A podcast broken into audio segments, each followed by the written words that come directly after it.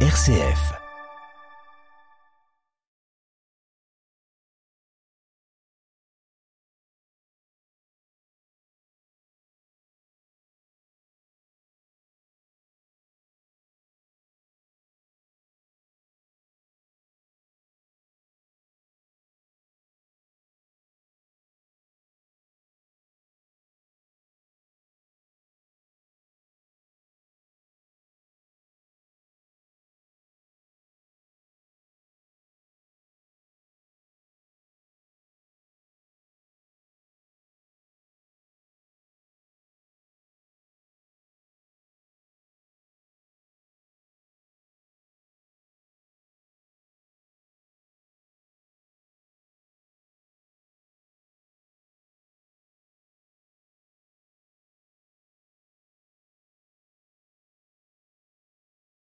C'est un moment attendu par beaucoup et une tradition bien ancrée. Dimanche s'ouvre la chasse pour la prochaine saison.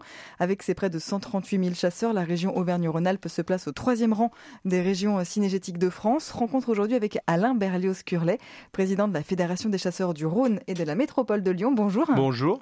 Pourquoi cette ouverture de la chasse est-elle une date si importante pour vous? Pour tous les chasseurs, c'est une date importante. Ça fait 52 ans que j'ai un permis de chasse je fais l'ouverture de la chasse et c'est toujours un moment fort. On va découvrir autre chose, c'est d'autres d'autres sensations qu'on peut avoir. On est impatient, c'est l'automne qui arrive, la nature est belle et on a on a envie de se promener dans la nature avec bien souvent ses animaux de compagnie, son chien, puis de découvrir ben, le, gibier qu'il va y avoir. Qui est-ce qui attend le plus la chasse finalement, le chasseur ou le chien? Oh, les deux. Vous savez, euh, le, chien le sent, le ressent. Lorsqu'on commence à sortir les affaires de chasse, euh, il s'y trompe pas. Et puis, je pense qu'il doit sentir notre tension un petit peu que l'on a en nous. Et alors lui, après, c'est encore pire, c'est encore pire que nous. Le jour de l'ouverture, il pas, faudrait pas qu'on le laisse à la maison. Ça serait terrible pour nos, notre compagne qui resterait avec cet animal. Quels sont les types de chasse pratiqués aujourd'hui dans le Rhône et la métropole de Lyon? Il y a le petit gibier essentiellement, et gros gibier, mais d'une manière modérée, puisqu'il se, il se prélève environ 3000, 3000 chevreuils, 1800 sangliers, donc ça n'a rien à voir avec par exemple l'Ardèche où il y a un prélèvement de 20 000 à 20 25 000 sangliers. Vous voyez un petit peu la différence. Donc c'est petit gibier, gros gibier pour ces deux espèces. On n'a pas de cervidés. Et puis euh, du gibier d'eau un petit peu sur le long de nos rivières et, nos, points d'eau. Mais c'est bah, pas comparable à l'Allier ou, la Dombe, par exemple. Un chasseur se spécialise, j'ai envie de dire, dans un type de, de faune, ou est-ce que vous pouvez chasser un petit peu tout? Aujourd'hui, on chasse un petit peu tout. Avant, il y a une trentaine, quarantaine d'années, dans le Rhône ou la métropole de Lyon, on était spécialisé sur le petit gibier. Euh, il y avait du lapin, il y avait du a du lièvre, il y a du lapin, il y a du faisan, euh, des, des, des perdrix. Euh, aujourd'hui, le chasseur sur une période, c'est-à-dire les deux premiers mois ou le mois et demi, commence à chasser le petit gibier et après chasse un peu plus en battu, c'est-à-dire le gros gibier, chevreuil et sanglier. Et le gros gibier se chasse où aujourd'hui dans la métropole? De partout, même dans des zones très proches de la métropole de Lyon ou dans la métropole de Lyon. Un exemple sur l'Est lyonnais, à Saint-Priest, il y a un plan de chasse pour le chevreuil et il y a, une, ou deux battues pour, pour chasser le chevreuil. Vous avez à Miry-Beljonage énormément de sangliers. Donc il y a des battues de régulation et puis il y a des battues qui s'organisent par les associations de chasse euh, locales. Quelles sont les différences entre ces battues de régulation et des battues classiques? Les battues classiques s'organisent tout au long de la période de chasse. Les battues de régulation peuvent s'organiser avant l'ouverture de la chasse. Avec un arrêté préfectoral, on fait une demande et euh, suivant les dégâts que le, grand, le gros gibier, essentiellement les sangliers, a occasionnés, eh bien on fait une battue de régulation. Les chasseurs locaux s'organisent et puis euh, eh ben, il y a une chasse qui, qui, se met en place. Et comment ça se passe? Alors on vous dit, il y a trop les sangliers font trop de dégâts, euh, il faut diminuer un peu leur population. Est-ce que c'est un objectif chiffré? La chasse ne peut pas être réellement un objectif chiffré. Je vous ai dit tout à l'heure, il y a un plan de chasse pour les chevreuils. On se fixe un objectif.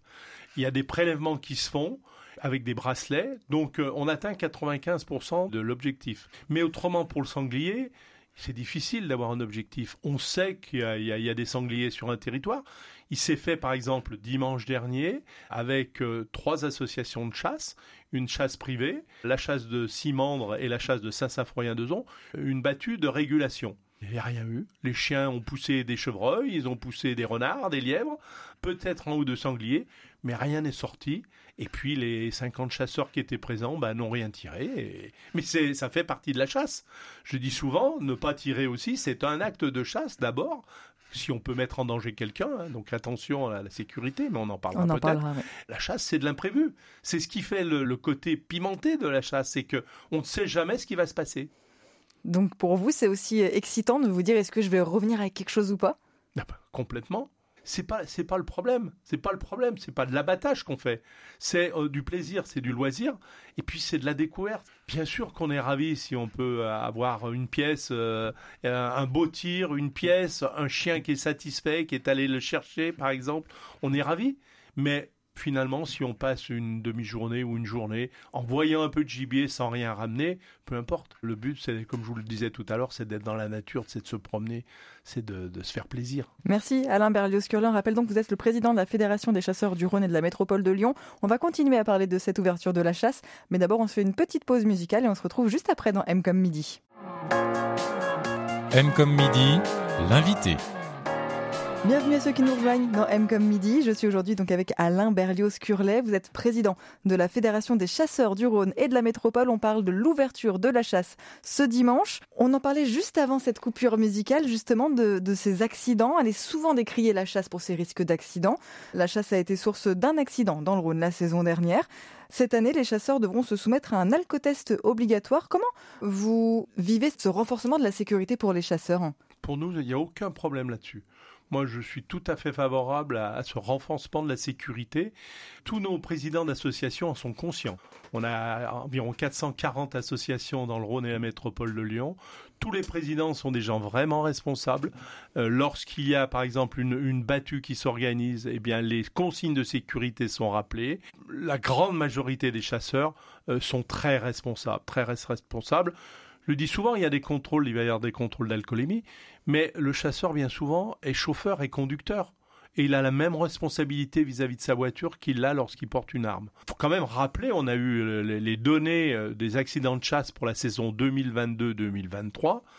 C'est six accidents mortels qu'il y a eu, c'est toujours trop. Six accidents de chasseurs, hein de chasseurs, donc pas de personnes euh, autres que des chasseurs, alors que les années auparavant, il y en avait, il y en avait eu plus. D'autres accidents euh, corporels, euh, différentes, différentes choses, ont baissé également considérablement. Et puis les incidents baissent aussi.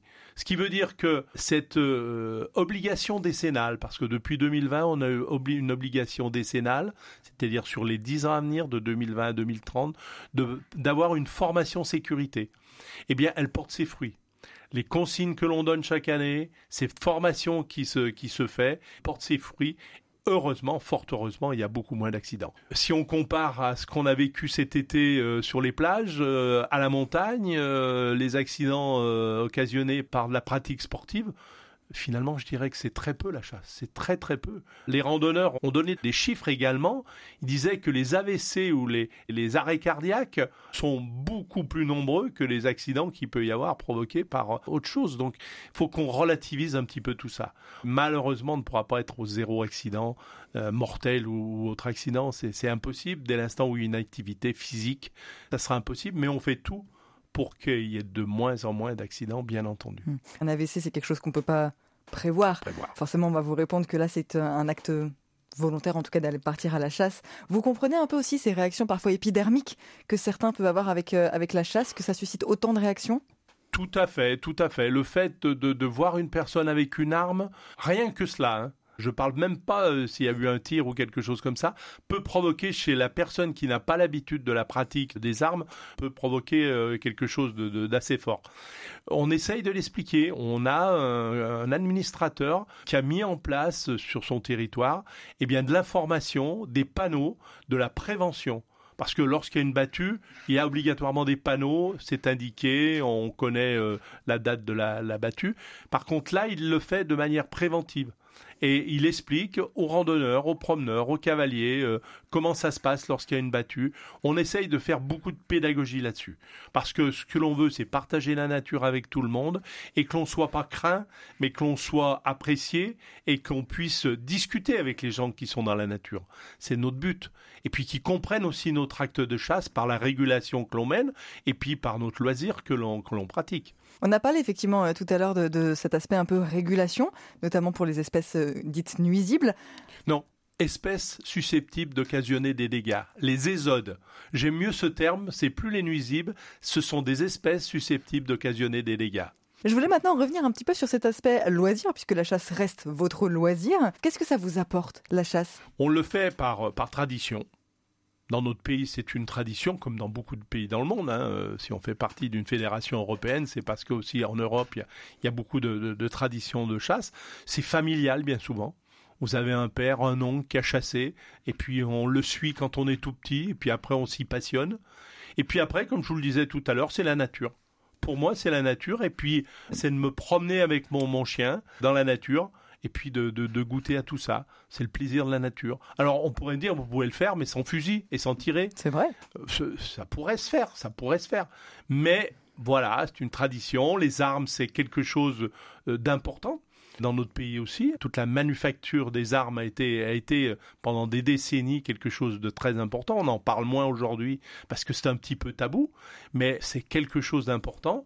Je ne vois pas pourquoi cette tradition, elle s'éteindrait euh, du jour au lendemain comme ça, parce qu'il y a des gens qui sont anti-chasse. Nous sommes pour la chasse et, nous faisons tout, mais pour donner une autre image de la chasse aussi une autre image aujourd'hui euh, qui est plus liée à l'environnement, à la nature et, je vous, comme je vous disais tout à l'heure, à la cohabitation avec mmh. les autres usagers. Vous comprenez malgré tout que pour certains, tuer des animaux euh, pour le loisir, ça reste quelque chose qui soit compliqué à, à entendre, à concevoir C'est pas toujours pour le loisir, parce que euh, moi je, je. En dehors des battues de régulation, alors en tout cas Tout, tout à fait, les battues de régulation, mais il y, y a la venaison derrière. Et je m'occupe au niveau national même de la venaison, niveau régional et au niveau national. Qu'est-ce que c'est la venaison? C'est manger le, gibier que l'on prélève. Et ça, c'est un vrai plaisir. Je ne sais pas si vous avez déjà goûté un morceau de chevreuil, un morceau de sanglier, manger un faisan. Euh, c'est un vrai plaisir gastronomique. Et pour moi, euh, de tuer euh, un gibier, eh bien, c'est le fait de pouvoir le manger derrière et d'apprécier cet acte aussi de la gastronomie. Et c'est une des valeurs de la gastronomie française. Lorsque vous prélevez une bécasse, par exemple, cet oiseau migrateur, n'y a rien de plus délicieux qu'une bécasse. Mais il n'y a que ceux qui n'ont pas connu, jamais connu ça, qui peuvent dire, bah c'est, voilà, il y a ça aussi. Et ça, je le renie pas du tout. Tout le gibier que je le prélève, je le mange, je le cuisine, enfin, je le prépare, je le cuisine et je le mange. Je partage avec des amis, avec de la famille. C'est un moment de convivialité, c'est un moment important de la vie. Vous parlez vraiment d'animaux que vous prélevez. Vous n'aimez pas le terme tuer? Non. Non, parce que c'est l'acte final, le, tuer. Mais c'est prélevé. Bien sûr qu'on tue, on tue la bête et sans la faire souffrir. Il faut tirer les, les, bêtes le mieux possible pour ne pas les faire souffrir. Mais le mot, le mot tuer, c'est tellement vilain. Prélever, c'est beaucoup mieux. Et puis, c'est très juste on prélève du gibier, voilà. Mais l'acte de tuer existe quand même. On ne va pas nier tout ça. Il y a l'acte de tuer, bien sûr, au final. Pour vous, finalement, la chasse, c'est donc, on l'a entendu, un loisir. C'est une manière aussi euh, d'avoir un impact sur l'environnement. Finalement, c'est un mode de vie. Ah, complètement complètement parce qu'il y a une période, euh, là on parlait tout à l'heure de l'ouverture, hein, jusqu'au 29 février 2024, mais tout au long de l'année, vous vous occupez de vos chiens. Tout au long de l'année, vous entretenez la nature. Dans la nature, les chasseurs sont là pour entretenir la nature. Un chasseur est occupé toute l'année par différentes choses. On ne fait pas que chasser. C'est tellement varié. Euh, euh, je vois par exemple la Fédération de la chasse, son action essentielle aujourd'hui, c'est la collaboration avec les agriculteurs pour replanter des haies, pour mettre euh, des cultures intermédiaires, pour créer un biotope, pour créer tout ce qui peut être dans la nature pour favoriser la faune et la flore. C'est donc c'est un travail à longueur d'année, euh, toutes les semaines de l'année. Par exemple, cet été, avec les fortes chaleurs, euh, les chasseurs sont allés mettre des bacs d'eau pour que les animaux puissent puissent boire. C'est pas que la période de la chasse. Alors peut-être quelques citadins qui chassent à la campagne, mais autrement, ceux qui sont dans le milieu rural s'occupent de la nature tout au long de l'année. Et puis quand vous avez vos animaux, vous êtes avec eux toute l'année et vous occupez d'eux toute l'année, donc ils ne sont pas là que pour, pour le moment de la chasse. Tous les chasseurs ont un chien? Non, pas tous les chasseurs ont un chien, c'est une contrainte d'avoir un chien. Mais il y a certains qui en ont beaucoup, par contre. Lorsqu'ils sont, ils chassent le... voilà, ça compense un peu. Puis si vous en avez un ou deux, c'est le plaisir.